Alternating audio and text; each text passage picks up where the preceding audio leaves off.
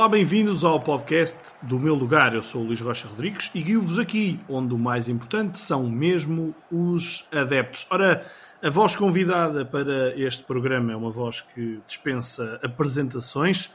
Pedro Azevedo, jornalista na Renascença desde 1988 e coordenador da equipa de desporto desde 2007, quando sucedeu a Ribeiro Cristóvão. Ao longo de tantos anos, Pedro, tantos e tantos relatos. São 2007 relatos.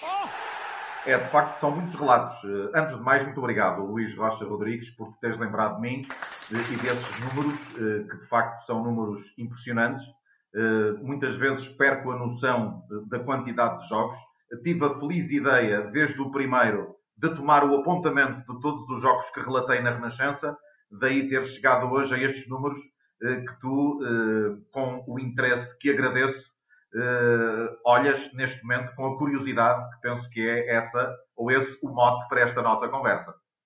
Sim, precisamente, e desde logo apresentamos os números aqui de forma total, de forma redonda. Estamos, atenção, estamos a falar apenas de jogos que o Pedro Azevedo relatou na Rádio Renascença, porque se fôssemos aos outros relatos, ainda nesta altura não tínhamos preenchido tudo mas na Renascença o, Pedro Azevedo passou recentemente o, a barreira dos 2 mil jogos, uma proeza notável. Teve aqui épocas em que chegou a fazer uh, eh, 80 jogos num ano civil. Nesta altura, um pouquinho menos, também porque a Renascença já não faz a cobertura que chegou a fazer, mas em termos redondos, em termos globais, 2007 jogos, 266 equipas, 5.190, aliás, 5.196 golos, 191 estádios, 45 países, 7.789 jogadores diferentes que passaram, neste caso, pelos olhos e pela voz do Pedro Azevedo. Pedro, uh, alguma ideia de que seria assim? Não, não tenho. E, e naqueles países mais difíceis, eh, com aqueles nomes com muitos eh, fonemas consonânticos, provavelmente um ou outro jogador não terá sido citado em alguns jogos, Luís. Eh, provavelmente. Mas não Sim, fazia, acredito. Não fazia. Não fazia ideia desses números. São números muito, muito grandes, muito, muito, muito cheios. São números de uma caminhada longa, com muitos sucessos e também algumas frustrações, muitas alegrias e algumas tristezas. Eh, muitos relatos, muitas viagens, muitas horas, muita dedicação, eh, muito empenho, muito desgaste também e que são sinónimo, no fundo, que estou muito mais perto da linha de chegada do que da linha de partida. Sim, um, ehm, além disso, isto aqui estamos a falar só de jogos que duram uma hora e meia, ou no máximo duas horas, mas uma preparação de um jogo, eh, e já nem estou a falar dos jogos em que é preciso e há viagens pelo meio, mas uma, preparação, uma, uma preparação de um jogo engloba 7, eh, 8 horas no, no global entre preparação e, e, jogo. Por isso, estamos a, fa a, falar de muitos milhares de horas. Sim, há jogos que são mais uh, complicados, ou se quisermos, há jogos que nos ocupam mais tempo a preparar do que outros. Porque jogos em que estamos perfeitamente identificados, a preparação é muito mais rápida uh, os jogos do Campeonato Português, por exemplo, em que temos uma identificação natural com os jogadores que atuam no Campeonato Português, são jogos que demoram menos tempo a preparar. Jogos das competições internacionais demoram mais tempo, uh, principalmente quando se trata de equipas uh, que não temos um conhecimento muito aprofundado, mas tudo isso tem muito a ver também, naturalmente, com, com, com o conhecimento que vamos tendo ao longo dos anos também dos jogadores e das próprias equipas. Sim, e neste caso eh, estamos a falar também de, todo, de muitas competições. Fazes ideia se há alguma competição que não tenhas relatado? Não faço, Luís, não faço. Não faço ideia. Eu penso que relatei as competições todas. Eh, até falta, a... falta uma. Ah, faltou a taça das taças. Eh, eu não, não, não, não. A taça, das, taças, a taça das taças? Ah, relatei, relatei taça das taças, relatei. Aliás, uh... o teu primeiro jogo europeu é um jogo do Vitória de Guimarães na casa do Roda, Exatamente. dos holandeses. É verdade. Uh, e tens 11 jogos da Taça das Taças. Tens, um, tens uma competição que não chegaste a, a ter relatos, que é a Taça Intertoto, mas aqui ah, vamos okay. dizer que também é uma, uma competição eh, menor. Mas tens, por exemplo, três supertaças europeias, tens Taça das Confederações, tens a, a, Liga das Nações, prova mais recente, com a participação de, de Portugal. Depois tens 19 jogos de europeus, eh, onde já relataste eh, finais, tens 23 jogos de, de mundiais, 180 jogos da Liga dos Campeões. Isto é impressionante. Tens, eh, tens pouco menos jogos da Liga dos Campeões do que eu tenho de, de todos. Pois. É curioso. Eu acompanhei a Liga dos Campeões toda, portanto, desde o primeiro ano desta nova versão da Liga dos Campeões. Ainda fiz muitos relatos para a antiga taça dos clubes campeões europeus, mas depois acompanhei esta transição, este novo modelo da UEFA, que eu de resto aplaudo, porque acho que é um excelente modelo, eh, este modelo atual da Liga dos Campeões Europeus. Acompanhei desde o primeiro ano eh, e por isso eh, há também aqui uma vantagem que eu tenho, tenho que reconhecer-se isso, que é o facto da minha relação de proximidade com o clube que eu relato mais, porque eu, eu resido no Porto e por isso há uma relação de proximidade maior com o Futebol Clube do Porto. Eu fiz mais jogos do Futebol Clube do Porto por razões geográficas, era muito mais prático para a Renascença uh, e, e, com menos custos associados, naturalmente, ser eu uh, uh, geralmente a fazer os jogos do Futebol Clube do Porto. E o Futebol Clube do Porto, como sabes, está desde o início também dessa competição. De resto, é um dos, dos recordistas europeus de presenças nesta nova versão da Liga dos Campeões por isso também eu ter relatado muitos jogos dessa competição. Sim, desde já, tu falaste aí da, da questão do, do Porto, eu agora estava aqui à procura dessa cábula, mas o Porto representa mais de 50% dos, dos teus relatos, obviamente por essa questão geográfica, 1087 jogos, já passaste a barreira dos mil jogos de relatos do, do Futebol Clube do Porto, o que realmente é impressionante. O segundo clube é o Benfica com 248 e a seguir o Boa Vista com 222, também um número notável. Não deixa de ser curioso também que tu já tens hum, quase 500 jogos fora de Portugal. Portanto, a nossa contagem diz-nos que dos 2007 jogos, 1531 jogos são em Portugal. Isto significa que tu estás quase na barreira dos 500 jogos no estrangeiro. É impressionante. É, isto, tem muito, é, isto tem muito a ver com o facto de serem 33 temporadas desportivas na Renascença a fazer competições europeias em permanência.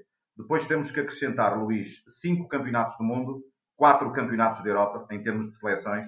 Uh, temos também três finais europeias que eu relatei, uh, e por isso tem muito a ver com isto. Tem muito a, há aqui esta, esta justificação para, esses, para esse número tão elevado de jogos também realizados fora do país. Uhum. Sim, isto, eh, olhar para os teus números é, é digamos que invejar, uma inveja boa, claro, a tua carreira. Tu fazes 21 eh, jogos na Alemanha, é o teu segundo país onde fazes mais relatos, a seguir a Portugal, claro. Um, na Inglaterra, 20 jogos, em França, 19, na Rússia, 18. Um, Rússia aqui é um país um bocado mais exótico, mas olhando para estes, eh, para estes países todos, para estes 45 países, onde é que consideras que foi mais exótico, mais eh, até surreal fazer jogos? Eu, te, eu se contasse histórias relacionadas com as minhas peripécias nestes países, estaríamos provavelmente aqui vários dias a conversar, Mas estaríamos mesmo. Eu lembro-me, por exemplo, uma ocasião em Zagreb, com o Futebol do Porto, em que levei para o estádio o cobertor do hotel, porque estava muito frio, mesmo muito frio. Os meus colegas no autocarro eh, gozaram com a minha decisão de levar o cobertor, mas quando chegámos ao estádio, dois dos meus colegas vieram pedir parte do cobertor para o partilhar, para o partilhar porque eh, de facto reconheceram que a ideia tinha sido boa. Recordo-me também de, da língua me ter travado num jogo em Moscovo, eh, em que estavam, salvo erro, 14 graus negativos num encontro do, do, em Moscou do Futebol do Porto também. Eh, a língua travou-me eh, a meio do jogo. Eu não, eu não tinha capacidade para desenrolar a língua porque o frio era imenso a entrar-me pela, pela, pela, boca. O, o, exercício do relato divide-se em duas partes. Há uma parte mecânica e uma parte técnica. Muito, isto resumindo assim muito, muito rapidamente, a parte mecânica tem a ver com o nosso aparelho fonador, a nossa zona de fundação, em que nós precisamos eh, de desenrolar bem a língua, precisamos de, de uma boa laringe, precisamos de um bom diafragma, precisamos de ter esta capacidade motora, digamos, para a execução do relato. E depois há outra parte, que é a parte técnica, que é o, o falar depressa e dizer bem, uma parte mais, se quisermos, mais cognitiva, eu acho que tudo me travou nesse jogo. Esse jogo eu fiquei completamente bloqueado e tive muitas dificuldades para relatar esse jogo até ao fim. As, as peripécias, enfim, mais, mais engraçadas mesmo. Eu tenho, eu tenho que destacar aqui uma peripécia que me aconteceu, eu penso que terá sido inédito. Eu, uma ocasião, desloco-me à Inglaterra para fazer um Tottenham Futebol Clube do Porto. Foi ainda no antigo estádio White Hart Lane. Nós estamos aqui a falar no início dos anos 90. Eu não posso agora. Dos anos 90, sim. precisar muito bem em, em, que, em que altura foi. Tenho ideia que foi em 91, 92. Exato. Jogo. Penso que sim. Foi o gol do Porto. É uma grande jogada de um Tozé que atira uma bola ao poste e depois na recarga o Costa Adinol faz gol. O Porto perdeu 3-1, jogava Lineker nessa equipa do Tottenham. Mas o que é mais engraçado, eu chego ao estádio e não tinha linha telefónica. Houve um problema logístico eh, que até hoje não foi devidamente identificado eh, e eu não tinha linha telefónica no White Hart Lane. Eh, e, e, e tentei, tentei socorrer-me de tudo o que era possível para resolver o problema. E qual foi a solução que um responsável simpaticíssimo do Tottenham ali enquadrou naquele momento. É eu fazer o relato de pé em cima da secretária da secretaria do estádio, através de uma janela, através de uma pequena janela que havia em que se via o relevado. Eu até diria que não se via o relevado todo, via-se uma boa parte do relevado. E então eu, eu, eu com o telefone do estádio, o telefone do, da secretaria do Tottenham, de pé em cima da secretária, onde estavam para ali uma série de documentos do, do clube, provavelmente até contratos eh, e por aí fora, eu, eu de pé em cima dessa secretária, a espreitar por essa janela que dava para o relevado, eu relatei assim, relatei assim com uma linha analógica, na altura usavam-se apenas as linhas analógicas, esse Tottenham Futebol do Porto. E eu disse isso durante o jogo. Eu expliquei às pessoas em que circunstâncias é que estava a relatar aquele jogo. Mas o relato fez-se eh, e, e, e, como sempre, em todos os meus trabalhos, tentei ao máximo dignificar a, a, a Rádio Renascença, a quem agradeço também, e faltou-me falar nisso no início, esta trajetória de, de 33 temporadas desportivas, e muito em particular a, a Ribeiro Cristóvão, que foi na altura o homem que me convidou eh, para. Porque caso contrário, não estaríamos aqui os dois a conversar, Luís. Claro. E não deixa de ser curioso que eh, estamos num, numa altura em que se fala se há ou não condições no, nos estádios e tu contas essa história. Um, realmente, atualmente, as condições são, são outras e, e, de certeza que também terás outras histórias lá por fora, até porque não foi apenas na Liga dos Campeões, não foi apenas eh, com, eh, com o Futebol Clube do Porto que tu fizeste jogos europeus foi também muito com Portugal. Tu tens 140 jogos da seleção portuguesa e, salvo algumas exceções, normalmente és tu que acompanhas a seleção, uh, sobretudo fora. Sim, eh, tenho feito, uh, há uns anos esta parte, uh, acompanho com mais frequência. Uh, coincidiu também a Renascença termos pedido para fazer, neste caso o governo Cristóvão, todos aqueles mundiais europeus consecutivamente, depois desde que assumi a, chefia também continuei a fazê-los, desde 2002 que eu estive em todas as fases finais das provas da seleção portuguesa, inclusive na Taça das Confederações, em que não estive na Rússia, mas relatei os jogos pela televisão, eh, porque na altura não asseguramos os direitos dessa Taça das Confederações. Mas estive presente em loco nesses cinco campeonatos do mundo consecutivos e nos quatro campeonatos da Europa, eh, e também nesta mais recente Liga das Nações, que se realizou, como sabes, aqui em Portugal. Claro que aquilo que mais me marcou foi o início tenho que reconhecer que foi o início, eh, porque eh, eh, relatar a campanha portuguesa, fiz praticamente os jogos todos. A campanha portuguesa para o Itália 90 era Juca, o selecionador nacional, foi muito especial naquela altura. As condições não tinham nada a ver com o que acontece hoje. Por exemplo, Portugal jogou na antiga Checoslováquia, também tenho uma história curiosa sobre as minhas passagens pelo leste, porque houve uma altura que, país por onde eu passasse, a revolução acontecia uns meses depois. Eh, eu estive, eu estive em Praga a relatar esse Checoslováquia-Portugal, eh, salvo erro, em outubro, e eh, a Revolução de Veludo aconteceu um mês depois. Tinha também estado na Roménia a relatar, neste caso, o Porto, e a queda de Salzesco dá-se dois meses depois. Portanto, eu por onde passava, naquela altura, naquela altura derrubava, derrubava o regime que estivesse no ativo. Eh, mas relativamente a esse, a esse percurso, foi a campanha para o Itália 90.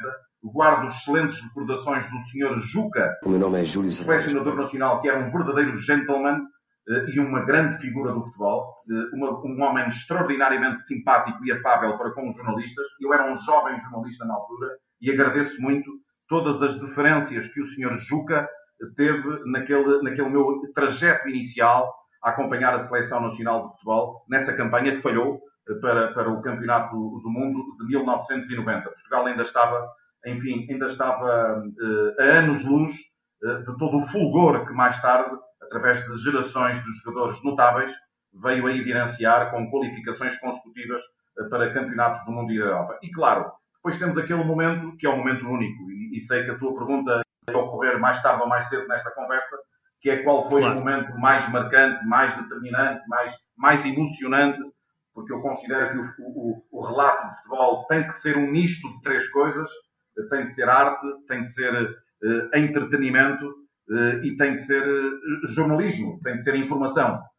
está lá a atividade primária do jornalismo, que é a descrição dos factos, está lá a arte, no sentido de haver expressão de ideal estético, e tem de haver entretenimento para, para divertir e entreter as pessoas. E eu acho que, de facto, aquele momento, aquele momento de, em Paris, a final do Campeonato da Europa de 2016, é um momento absolutamente indescritível. É uma emoção, uh, enfim, uh, salta a tampa. Salta a tampa naquele instante a quem está, uh, a, quem está a relatar. É impossível manter naquele instante um estado normal. Eu acho que, de facto, foi, foi o momento mais espetacular que eu vivi no, a relatar futebol nestes, nestes tais 2006 ou 7? 2007. 2007, 2007. 2007 relatos que realizei ao longo da minha carreira. Sim, eu, eu não, não te quis interromper, mas em relação a por onde tu passavas dava-se a revolução, um, mais que não seja antes, uh, em 2026 o Mundial é nos Estados Unidos, não é? não sei se. Ok. Uh, não quero estar a fazer esse juízo, mas uh, deixo a bicada. Um, há aqui outra, outra curiosidade, que, nós, que, a nossa ferramenta também permite a quem pica os jogos que assistiu ao vivo, que é um, saber que jogadores que receberam o prémio FIFA é que já se viu ao vivo. E no teu caso, sabes quantos? Não, não, não tenho noção. Não tenho noção. Não tens ideia. Não. 14 jogadores. 14, hum, digamos, não, não vou dizer bolas de ouro, uh, porque houve aquela uh, altura em que eram prémios distintos, mas uh, também dá para ver isso, também dá para ver isso, mas no caso prémios FIFA são 14 sendo que o, o, o, o que viste mais vezes é, sem dúvida, Cristiano Ronaldo. Sim. 99 jogos, 44 golos que relataste de, de Cristiano Ronaldo. Um, fica aqui 99 jogos. Então falta um para a centena. Falta um. Falta um. É isso, Muito é bem. isso. Aliás, não, é, não deixa de ser curioso que uh, Cristiano Ronaldo, a Cristiano Ronaldo falta um golo para chegar ao golo 100. A ti falta um jogo para chegar ao, ao jogo 100 de, do Cristiano Ronaldo. Não bem, deixa de ser também. coincidência fantástica. Eh, Fantástico. E, é, e, e, não há dúvida que, que se levanta aqui uma, um, um, foco de, de, de, atencioso da minha parte para quando for o próximo jogo uh, em Exatamente. que eu relatarei o Cristiano Ronaldo. Agradeço Nem todos... Esses, esses, números. Agradeço muito. Nem todos os jogos uh, foram pela Seleção Nacional, alguns pelo Manchester United. Aliás, uh, tu estavas naquele grande gol que ele marcou no, no Dragão. O melhor. Na minha opinião, é o melhor gol. O melhor gol, o melhor, é, é o melhor gol que eu relatei na minha carreira. Na minha opinião. É eh, sério? Quando me perguntam, eu costumo dizer isto. Eh, eu costumo dizer isto por duas razões. Eh, primeiro, porque me recuso a eleger um golo de um clube. Porque há sempre suscetibilidades que ficam feridas quando essa eleição é feita. Claro. Prefiro, eu estou a falar de um clube português, eu prefiro e prefiro eleger um, um golo, um golo estrangeiro. E um golo estrangeiro de um jogador português, ainda por cima sendo aquele que, na minha opinião, peço desculpa, aquele que, na minha opinião, é o melhor jogador português que eu relatei e um dos melhores jogadores de todos os tempos do futebol mundial, Cristiano Ronaldo. Eu acho que esse gol, esse gol é soberbo. Esse gol é soberbo, é soberbo. por muitas razões. Uh, a forma, parece fácil, a forma como naquele milésimo de segundo uh, o Cristiano decide o pontapé desferido daquela distância para a baliza de Altan. Uh, eu acho que é, e depois o, o local por onde a bola entra na baliza chegou na altura a dizer-se que Elton não estaria, não estaria muito bem colocado. O Elton poderia estar colocado onde ele quisesse. Era impossível suster aquele remate. É um gol absolutamente formidável, um gol fantástico. Eu, eu elejo sempre esse gol como o melhor gol que eu, que eu relatei. É um gol fantástico. Exato. Ora, e, e, além do Cristiano Ronaldo, tu viste mais 13, e eu até te vou dizer, Luís Figo, 74 jogos. Depois Zidane 6, Rivaldo 5, Modric, um, Romário, Ronaldo, Roberto Baggio, Ronaldinho Gaúcho, George Weah, Lionel Messi duas vezes e Marco Van Basten, Kaká e Fábio Canavaro. Olhando para os jogadores e todas estas, todos estes nomes são glórias eternas do futebol. Falta-te aqui algum em, em específico, em particular? Não, eu penso que estão aí todos, de facto. Acho que estão aí estão todos. Estão aí todos. Eu não vi jogar, eu, eu, ou melhor, eu vi jogar em miúdo, vi jogar Eusébio em fim de carreira já. Uhum. Uh, tenho, tenho na memória imagens, vídeo de Eusébio, naturalmente. Uh, era um, é dos tais jogadores que eu gostaria muito de ter relatado, sinceramente porque acho que era um fenómeno do futebol e gostava muito, ou gostaria muito de o ter relatado. Mas é impossível, é impossível, uh, com esta abrangência de, de anos, uh, uh, enfim, relatar todos esses jogadores. Era completamente impossível. Claro. Mas, mas, tenho pena. Era, é o tal jogador que eu tive pena de não ter relatado, o Eusébio da Silva Ferreira. Pantera Negra, uhum. por sua um, Em relação a estádios, um, não sei se sabes, mas para já as Antas ainda lideram Tu fizeste até agora 359 jogos nas Antas e, e, ficarás por aí, claro.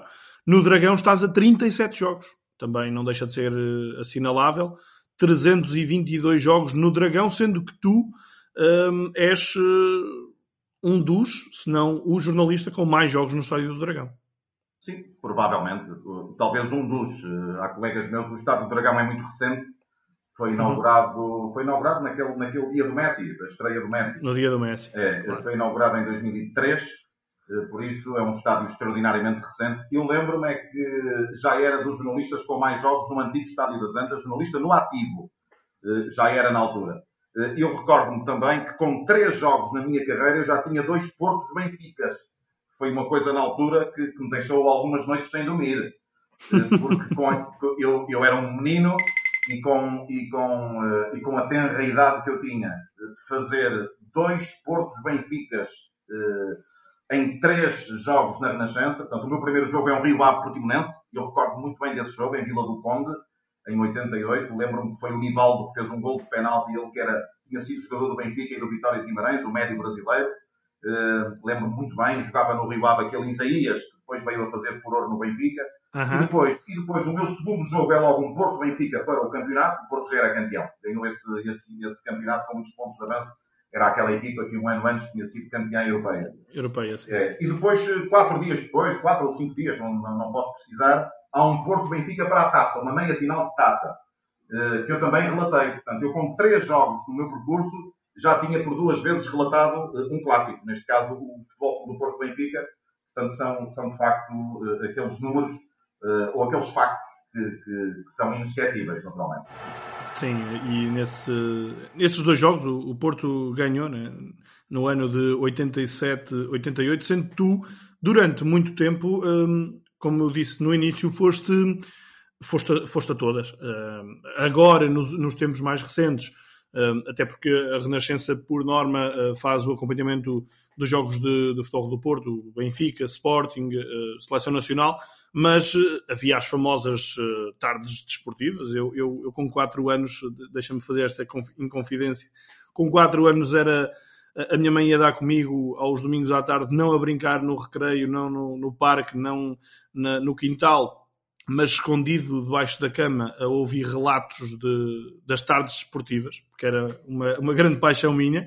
E na altura a Renascença ia a todas. Portanto, tu, naqueles anos iniciais, tu tens uh, muitos estádios, muitas experiências uh, e não tanto o acompanhamento regular de uma equipa. Uh, sim, a Renascença em 2005 decidiu deixar de acompanhar todos os jogos. Há uma justificação para que isso tivesse acontecido. Tem a ver com o facto das transmissões televisivas começarem a ditar os horários dos jogos e as jornadas passarem a ser assíncronas, ou seja, em horários diferentes. E era impraticável relatarmos à sexta, ao sábado à tarde, ao sábado à noite, ao domingo à tarde, ao domingo à noite, à segunda-feira, era completamente impossível uh, claro. relatarmos uh, todos os jogos. Passamos a dar informações, como ainda hoje fazemos, nos noticiários de todos os jogos da Primeira Liga, informações uh, de todos os jogos também através do site da Renascença, mas os relatos propriamente ditos, tivemos que fazer uma opção e a nossa opção redundou aqui em, duas, em dois critérios. O primeiro, que é o mais importante, tem a ver com a força social. E nós em Portugal sabemos que os adeptos do futebol, numa, numa esmagadora percentagem, estão concentrados nos três, nos chamados três grandes. E por isso nós decidimos que esse critério teria de pesar. Para além de serem também, este é o segundo critério, as três equipas com historial em número de títulos alcançados. Portanto, são os três chamados grandes e enquanto não houver um quarto grande, espero que sim, que esse quarto grande apareça, e um quinto e por aí fora, mas enquanto estes três grandes forem reconhecidamente os três grandes, este é o critério da Renascença para o acompanhamento dos relatos do futebol. Uhum. Uh, Pedro, uh, tu fazes ideia quem é que foi o jogador uh, que tu viste marcar mais gols e, portanto, que relataste mais gols? Não, não faço ideia também, Luís. Não é muito difícil. Mário Jardel. Ah, o Jardel era Faz... um... Eu lembro-me de um golo do Jardel, que pouca gente fala nele, que é, uma, é, uma, é um golo assustador. Porto Farense, o Porto ganha 5-0 em casa ao Farense, e fora da área, eu não me recordo qual é o... Acho que é Capucho que lhe faz um passe, e ele sem preparação, fora da área, e o Jardel foi o melhor cabeceador que eu conheci no futebol, uhum. mas, mas fora da área, sem deixar cair, sem preparação, ele desfere um remate ao ângulo superior direito da baliza do guarda-redes do Farense, que não me ocorre o nome. É um golo absolutamente fabuloso uh, de, de, de, de, Mário Jardel nesse futebol do Porto Farense. É um golo que me vem rapidamente à memória. Também me vem à memória quando ele salta do banco em Milão para decidir um jogo com o AC Milan num jogo Sim. em que Drulovic também, também entra e mexe com o jogo, muito bem o António Oliveira naquelas substituições eh, efetuadas.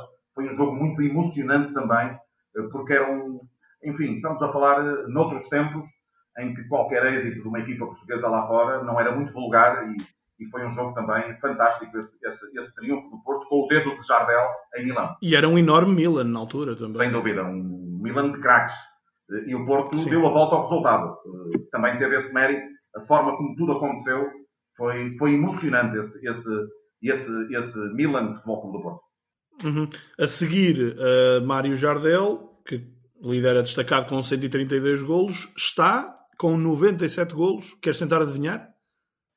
Uh, também não consigo, Luís. Domingos, paciência. Já levas comigo desde os 4 anos, mas uh, eu só estou contigo há 28 minutos a conversar. Uh, o Domingos, o Domingos, eu tenho um carinho tão grande pelo Domingos e uma admiração enorme pelo Domingos. O Domingos é nosso colaborador na Renascença, num espaço de debate à segunda-feira, tertúlia bola branca, já há algum tempo, uh, e uh, de facto marca a diferença pela sua honestidade, pela sua forma fácil, completa de, falar de futebol, desassombrada mesmo, como ele fala de futebol, e ele sabe muito de futebol, é um grande treinador e foi um grande jogador. Eu, uhum. eu, eu, tenho uma admiração muito grande por ele, um apreço enorme por ele, quer em termos pessoais, quer, quer, quer profissionais, eh, e Domingos de Paciência, ainda bem que está nessa, nessa tabela, no top dos, dos jogadores eh, que eu relatei mais gols.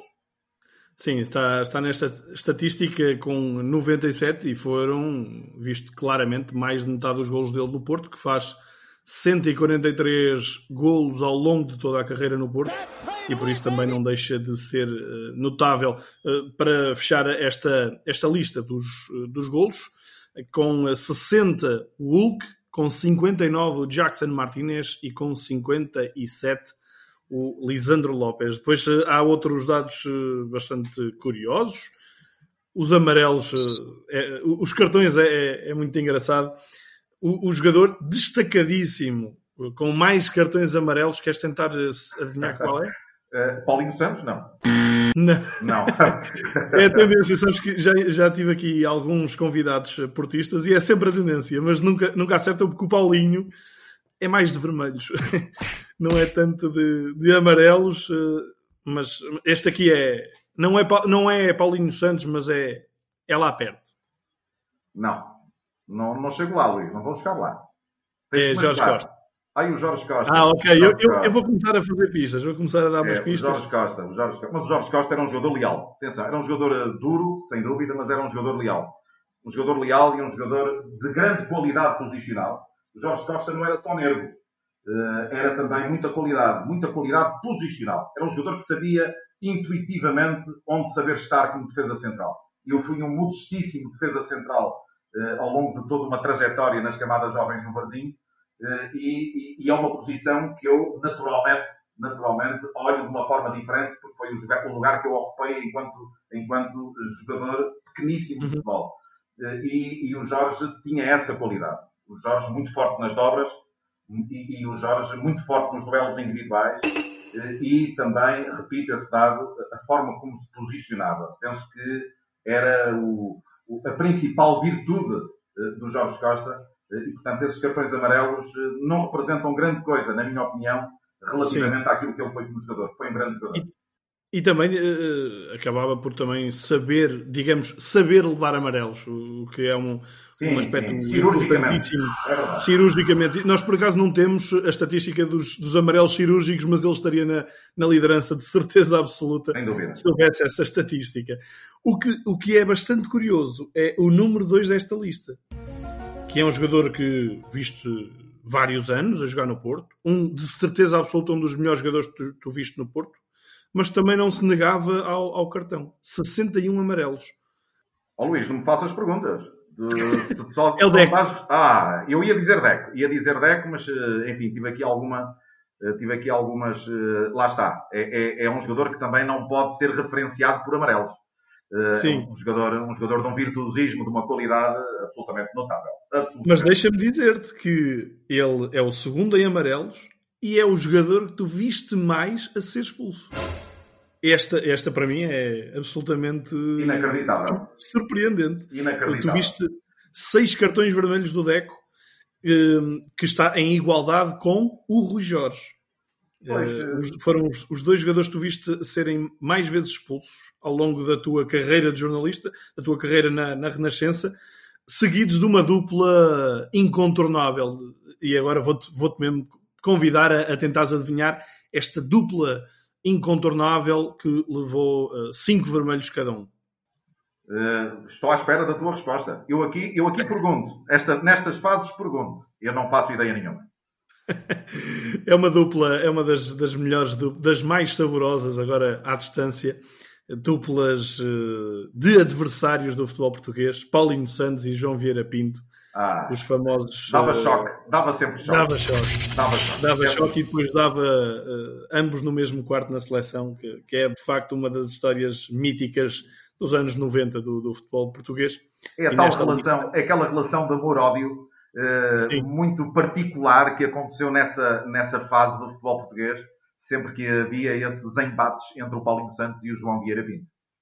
Sim, eram, eram bastante, bastante amigos. Uh, olha, uh, vou aqui dar-te aqui mais uns dados engraçados. Tu sabes qual é que são os teus. Uh, não é os teus, é tu és o maior talismã destes jogadores, é assim, eu estou-te a perguntar, mas tu nunca lá vais conseguir chegar. São jogadores, digamos que eu fui ver os jogadores que tu, onde tu estiveste em mais jogos e que, neste caso, nunca perderam.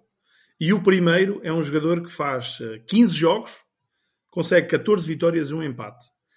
E é um jogador que atualmente, ele na altura era médio defensivo no, no Futebol do Porto e atualmente eh, é avançado na MLS, o Diego Valeri. É incrível. Uh, e... Isto é uma pergunta para muitos milhões de euros. Muitos milhões de euros. Eu acho que é mais fácil o euro milhões. É, é inacreditável, inacreditável. Seguido de Ronald Baroni. Lembras-te do Baroni? Lembro-me, lembro-me de Baroni. Lembro-me muito bem. Lembro, lembro. Que não joga só no Porto, mas joga também no Felgueiras. Na altura, uh, eu acho que até no, quando o Felgueiras está na primeira. Uh, e tu fazes 13 jogos do Baroni, 12 vitórias, um empate. Incrível. E há um jogador que joga atualmente e é ainda jovem que tem o pleno contigo. É o, o jogador com melhor aproveitamento contigo. Que tem 11 jogos, 11 vitórias. É internacional português está nesta altura no estrangeiro, em Inglaterra, eh, e neste caso os jogos que viste foi, eh, foi sempre do Benfica, e é o Jetson Fernandes.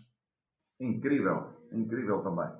Viste 11 jogos dele e ele ganhou os 11 jogos. É. Depois há o outro lado, há o outro lado, que é o lado do, digamos que os jogadores que nem te devem poder ver pintado, quando olharem para, para a bancada já sabem que não, não se safam. Uh, e neste caso há um vencedor altamente improvável. Há um jogador que tu estiveste em 27 jogos dele e ele nunca ganhou.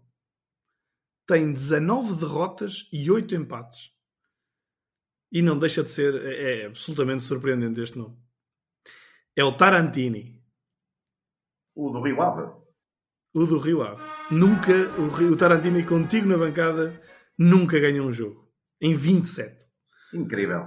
Incrível. É impressionante. É, eu, eu, eu, eu, tenho uma admiração muito grande pelo Tarantini, porque acho que é um jogador de dimensão uh, dentro e fora do relevado. Nesta, nesta altura deve ter, tu deves ter mais admiração por ele do que ele por ti. Com certeza absoluta, mas eh, como utilizando aqui parte do que disseste no início, acontece ao mais pintado. É verdade, é verdade. Isto é, é de facto, é, é, surpreendente.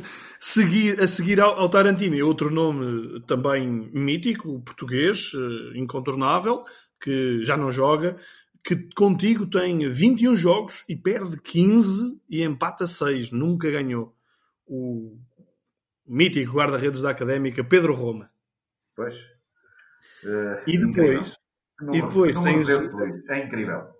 São, são números engraçados. E depois tens o Vitor Gomes, uh, que foi uh, ainda recentemente capitão do, do, Aves, mas também capitão do, do Moreirense, jogou muitos anos no Rio Ave. E que interessante que faz... é Vitor Gomes, muito interessante. Penso que é de Vila de Conde. Que, que, que sim, sim. Vitor Gomes. Exatamente. Uh, irmão do Zé Gomes, do, do lateral. Exatamente, muito bom jogador. Exato. E tu fazes 20 jogos dele, ele perde, perde 14 e, e empata 6, portanto nunca ganha. E depois tens, eh, tens também, uh, digamos que é realmente um jogador que não, não, não te deve poder ver à frente, que é o Sogu. Lembras-te do Sogu? Perfeitamente. Uh, 11 jogos, 11 derrotas, não, nem um pontinho para a amostra. Impressionante. Foram sugados todos os pontos que estavam ao alcance dele. Por meu intermédio. Por meu intermédio. Claramente. Olha, vamos uh, para terminar, como é nosso hábito, uh, apontar-te uh, o 11 que tu mais vezes viste ao vivo. ou seja, os jogadores que compõem um 11, e neste caso eu tive que fazer um bocadinho de batota, porque o defesa esquerdo vem um pouquinho lá para trás, já falámos dele. Uh, não sei se queres tentar adivinhar o 11 que tu mais vezes viste ao vivo. É, é impossível, é impossível. Não, não tenho... Mas, uh, Teria de é, fazer é, algum trabalho de casa, Luís, nesse caso. É simples pelo, pelo facto de, de, de, de, ter sido quase sempre uh, jogadores do Futebol Clube do Porto. Vítor Bahia na baliza, Carlos Secretário, Jorge Costa, Aloísio e Rui Jorge depois eh, vamos aqui fazer um, um meio-campo alternativo com uh, Paulinho Santos a médio defensivo, que ele também jogou várias vezes a médio defensivo, Deco e uh, vou puxar aqui um bocadinho para o meio o Capucho. Também na, tenho ideia que na fase final da carreira ele jogou um pouquinho também, de vez em quando jogou mais no meio. E depois à frente, uh, Quaresma à direita, Drulovic à esquerda e Domingos Paciência na frente. O Domingos tem mais jogos aqui do que o Mário Jardel. Folha não está nessa equipa. O, o Folha não está. É, eu tenho uma história engraçada, quer com o Folha, quer com o Rui Costa, que também não posso deixar eh, de contar em, em, em poucos segundos. Eh, eu, uma ocasião, fui fazer, eh, penso que também ali no início da década de 90, fui fazer dois relatos consecutivos à Ilha de Malta. O Benfica jogava na quarta-feira e o Porto jogava na quinta, com duas equipas maltesas. O Benfica com uma equipa chamada Amrum e o Porto com uma equipa chamada La Valeta, que é o nome da capital maltesa. Certo. Eh, e, e, e, as equipas portuguesas ganharam fácil. Eh, não tenho bem presente os números, mas com goleada. Eh, fácil, vitórias fáceis, quer do Porto, quer do Benfica. Aliás, como se esperava nessa prova europeia. Naquele tempo, para veres, Luís, e quem nos ouve, as diferenças do futebol daquele tempo para o futebol de hoje não passaram assim tantos anos. Estamos a falar no início da década de 90.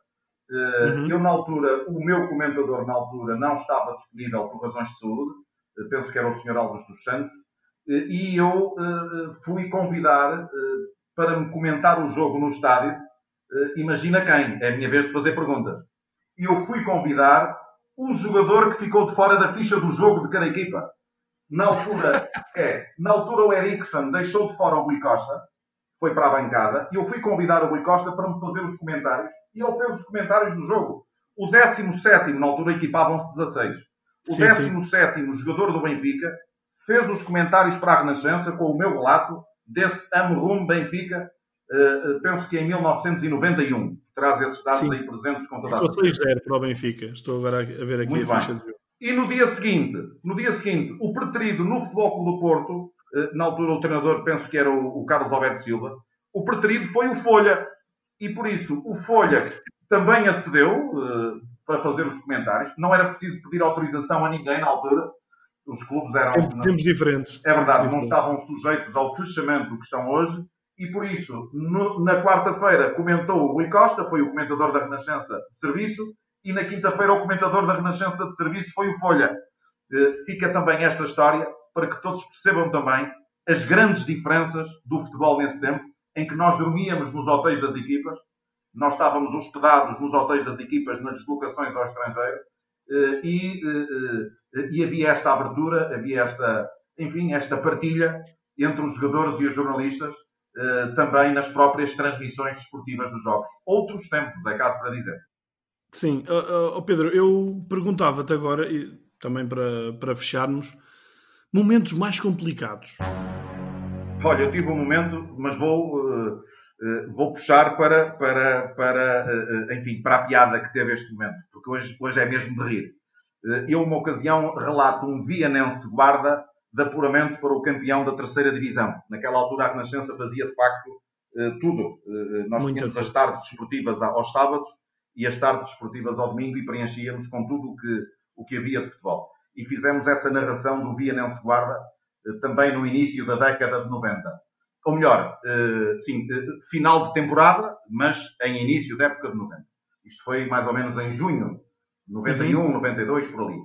E nesse jogo em Viana do Castelo, bem, era uma terceira divisão, o estádio não estava preparado para, para receber os relatos radiofónicos, ainda por cima de uma estação nacional, e o vienense também de uma forma extraordinariamente afável e simpática, de, na arte de bem receber, Hello, como, como, recebem sempre os vienenses, eh, permitiu que eu fizesse o relato na cabine, na cabine sonora do estádio. Eh, o que é que acontece? Durante alguns minutos, ali naqueles minutos que precedem o início do jogo, eu fiquei sozinho dentro dessa cabine porque o meu próprio técnico deslocou-se ao exterior da cabine, eh, provavelmente para ir buscar umas, uma bebida, uma água, provavelmente. Eh, e eu fiquei sozinho durante alguns minutos.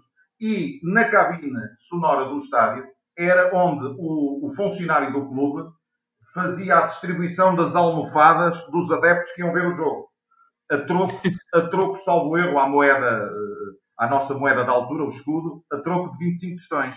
Ou seja, as pessoas pousavam os 25 tostões à minha frente e eu distribuí as almofadas para os espectadores do Vianense a fazer o relato para a Renascença. A fazer a introdução do jogo, a dar a constituição das equipas, a distribuir as almofadas e a recolher os 25 tostões de cada espectador para depois, para depois pegar no apuro e entregar ao responsável pelo estádio. Portanto, isto, isto aconteceu-me isto aconteceu em direto, em direto, naturalmente que eu não referi este dado, como é óbvio, por simpatia eh, eh não referi, porque são coisas que acontecem, mas isto aconteceu uh, numa narração uh, que eu realizei na Renascença, portanto, ali no início, no início da década de 90. Uh, Depois tens, tens também as, as narrações. Tenho dois momentos muito tristes, tenho dois momentos muito pois é tristes, é muito tristes, muito tristes, muito tristes. Eu acho que sei quais é que vais dizer, mas isso. O, o, o, um que estás a pensar já é o da morte de Nicolas Ferrer. Penso certo. que estarias a, pensar nisso. De facto, sim, sim, sim. Foi um, foi, foi um momento uh, eh, enfim, que, que ainda, hoje, ainda hoje me emociono porque eu peço desculpa porque estou de facto emocionado quando recordo esse momento, porque eu chorei ao microfone. Foi o único momento na minha carreira em que eu chorei ao microfone. Eu dizia na introdução desta entrevista que isto foi um percurso muito longo, de, muitas, de muitos sucessos e algumas frustrações. de muitas alegrias, mas também de muitas tristezas. E esse foi um momento absolutamente triste eh, que eu, que eu, eu, eu narrei a morte de Miklos Ferrer e depois eu tive no estádio o pressentimento de que tinha acontecido a fatalidade. Eh, uhum. A forma como ele caiu, a forma como os companheiros de equipa e adversários reagiram, a forma absolutamente desesperada como todas as pessoas que estavam ali naquele campo tentaram acudir à situação. Eu tive essa percepção de que o pior aconteceu. Eu chorei ao microfone e emociono-me eh, em demasia a recordar esse momento eh, da morte do, do, do Miklos Eu tinha entrevistado o Miklos um ano e meio ou dois anos antes. Eh, no Braga ainda? Não, ele, ele, ele teve um, Ele não quis continuar no Futebol do Porto. Ele não quis continuar no Futebol do Porto, não quis renovar contrato e na altura concedeu-me uma entrevista a explicar a situação para que as pessoas no uhum. Porto não levassem a mal, porque era uma opção de carreira, era uma opção que estava tomada e não valia a pena, não valia a pena uh, as pessoas tentarem demovê-lo. Ele deu-me essa entrevista de uma forma muito séria, de uma forma muito, muito sincera, de uma forma mostrando ali um lado humano que me marcou na altura. Eu lembrei-me muitas vezes dessa entrevista, dessa conversa que tivemos os dois, e lembrei-me muito de tudo naquele instante. Passaram coisas, enfim, foi um momento absolutamente eh, indescritível, pela negativa, de muita tristeza ao microfone que eu senti, inclusivamente chorei. Essa gravação anda aí também, muitas vezes é recordada nas redes sociais. Eh, enfim, fui genuíno, que é a minha única forma de estar na vida. A, a outra situação que me, que me, entristeceu muito também foi uh, um domingo de manhã, em que eu estou destacado para fazer um, um beira-mar de futebol Clube do Porto, a morte e, do Rui Filipe. Exatamente. E vou a caminho do, do estádio, ou, uh, e a sair de casa, recebo um telefonema a darem conta da ocorrência e foi também um momento. De, imagina, Luís, ir para um estádio, fazer um jogo que eu estava convencido que ia ser adiado, naquela altura, que a Federação ia aceder ao adiamento do jogo, mas isso não aconteceu. Claro. O jogo realizou. Eu imagino o que passou também, enfim, pela cabeça dos jogadores do Porto naquele, naquele jogo, e até dos adversários, e até dos espectadores, e até de toda a gente, de todos os agentes do futebol, o que passou pela cabeça de todos no momento em que o futebol não interessava rigorosamente para nada. Eh, o que interessava ali era a evocação e era o respeito e a honra pela memória de um jogador que tragicamente naquela madrugada tinha perdido a vida. Eh, foram dois momentos, esse beira-mar de futebol do Porto e esse Vitória de Guimarães-Benfica, dois momentos que eu vivi de uma forma diferente, porque eh, enfim, porque os acontecimentos também foram diferentes, mas com o mesmo sentimento, um sentimento de profunda tristeza. Uhum. Sim, são, são momentos pesados. Eu, por acaso, eh, digamos que bati nesses, nesses números enquanto estava a, fazer a pesquisa eh, e por isso também tinha aqui apontado para te, para te questionar, porque de facto nem tudo são rosas, nem tudo é fácil, nem, nem sempre as coisas correm de feição. Uh, e neste caso a capacidade, sobretudo no caso do FER, a capacidade de, de saber lidar com a situação é, é algo que aqui o relator está sempre posto à prova. Pedro, eu ficava horas aqui a conversar contigo. E só falámos está... de futebol, Luís, só falámos de futebol. Porque só falámos de futebol. Naquela, naquela contabilidade que, que, tu, que tu que eu te agradeço muito, enfim, essa exploração de todos esses números que eu não fazia ideia nenhuma e deve-se e deve de facto a ti, Luís Rocha Rodrigues, e ao 00. Eh, essa... E, a ti, e a ti que apontaste os jogos, não é? Pois, Isso é muito importante. É nosso, e, e, o, meu, o meu agradecimento ao 00, eh, que é um site que eu não prescindo de visitar todos os dias, sem exceção, porque é, um, é uma ferramenta fundamental para o meu trabalho. Aliás, eu cito muitas vezes nas minhas, nas, nas minhas narrações cito muitas vezes o 00, dizendo que, que, segundo estatística mencionada pelo 00, há aqui um dado absolutamente fantástico para, para, para, para destacar num ou noutro jogo. Eu, eu, eu, falo muitas vezes e falo merecidamente pelo extraordinário trabalho que o 00 todos os dias uh, uh, produz. Uh, mas agradeço, agradeço muito esses dados. e poderíamos acrescentar, mas, mas de facto só falamos de futebol, podíamos acrescentar um campeonato do mundo de hockey em patins, em 1991, Portugal campeão. Há pouco dizias, uhum. dizias os jogadores que não podem ver à frente porque não ganharam nenhum jogo comigo, a começar pelo Tarantini, mas não falaste de uma federação de patinagem que deve, que deve torcer para que eu esteja presente, porque no Mundial de Hockey Patins em 91 relatei todos os jogos e Portugal foi campeão do mundo. A Renascença transmitiu todos esses relatos. No Europeu de Hockey Patins em 1998 também relatei todos os jogos e Portugal também foi campeão da Europa. E, e, e, e pronto, para além de, enfim, de, outras, de outras transmissões que me marcaram muito, os Jogos Olímpicos em 1992 em Barcelona. E, as voltas a Portugal em bicicleta, que são também aqueles, enfim, é um, é, um, é um desporto à parte, mas é aquele desporto que vai à casa das pessoas, que passa pela porta da casa das pessoas e, que, e onde nós vamos também aos lugares mais recônditos do país eh, e que também nos deixa, enfim, aquela marca também muito simpática relativamente àquilo que são, àquilo que é o nosso trabalho também junto das pessoas e junto destes esportes que nem sempre têm a relevância que merecem ao longo do ano. Uhum. E o ciclismo ainda não está presente no Universo 00, há de chegar o dia, mas eh, o Hockey Patins já está e também, Pedro, desde já também faço o convite, também é possível já preencher esses jogos eh, para uh, alargar ainda mais este lugar vasto, infinito, mas onde ainda vão caber, de certeza, muitos mais jogos na, na tua brilhante carreira. Ora, está apresentado o lugar do Pedro Azevedo. Pedro, obrigado novamente.